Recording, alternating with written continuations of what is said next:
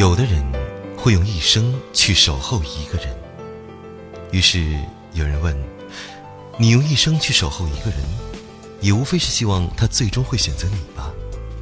如果没有终成眷属的盼望，又怎会用青春去守候呢？他错了。守候的本身便是爱情，不需要任何的结果。终成眷属当然最好，成不了眷属也无悔一生的守候。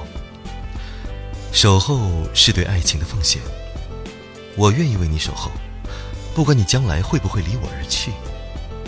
真心的守候不需要守得云开，看不到天际的明月，那又有什么关系？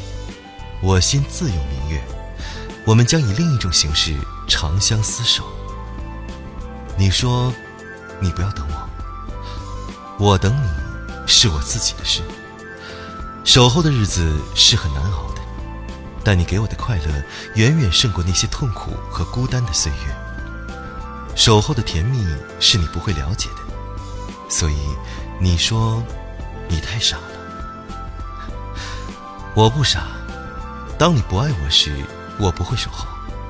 我永远不会守候一段已经消逝了的爱情，是你的爱让我守候到如今，一切尘世的喜乐皆比不上。